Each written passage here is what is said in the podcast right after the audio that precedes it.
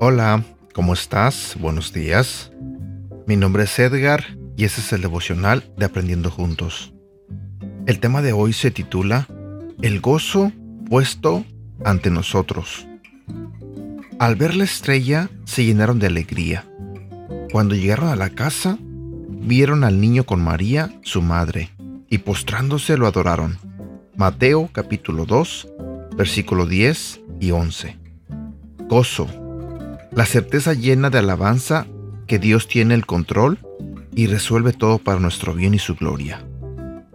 Puede ser difícil sentirse alegre en el periodo previo a la Navidad.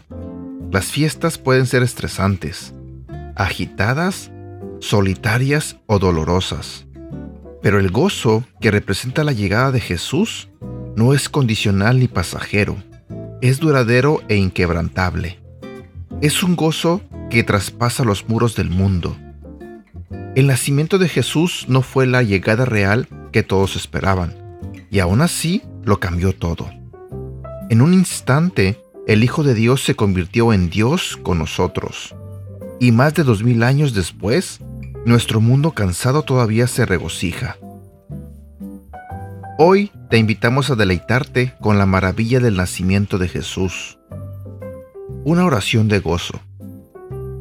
Jesús, gracias por convertirte en Emanuel, Dios con nosotros. Es por tu causa que puedo experimentar el verdadero gozo. Eres digno de toda gloria, honor y poder. Y por eso no importa lo que enfrente, elegiré adorarte. Ayúdame a considerar lo gozo cuando experimento pruebas porque sé que estás creando algo hermoso y eterno. Dios, recuérdame refugiarme en ti y regocijarme tu consuelo me da renovada esperanza y alegría. En tu presencia hay plenitud de gozo.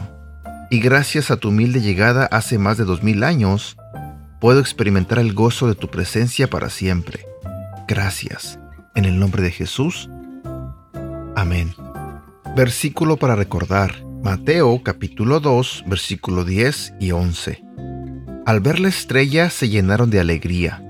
Cuando llegaron a la casa, vieron al niño con María, su madre, y postrándose lo adoraron. Abrieron sus cofres y le presentaron como regalos oro, incienso y mirra. También quiero compartir contigo este otro versículo que se encuentra en el libro de Romanos capítulo 8 versículo 28. Ahora bien, sabemos que Dios dispone las cosas para el bien de quienes lo aman, los que han sido llamados de acuerdo con su propósito.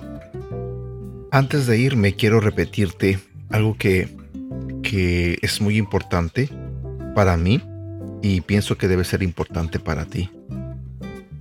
Te invito a deleitarte con la maravilla del nacimiento de Jesús. Te invito a que hagas que Jesús sea el Señor de tu vida. Te invito a que entregues tu vida a Él y te llenes de gozo por saber que Él nació para venir a salvarte.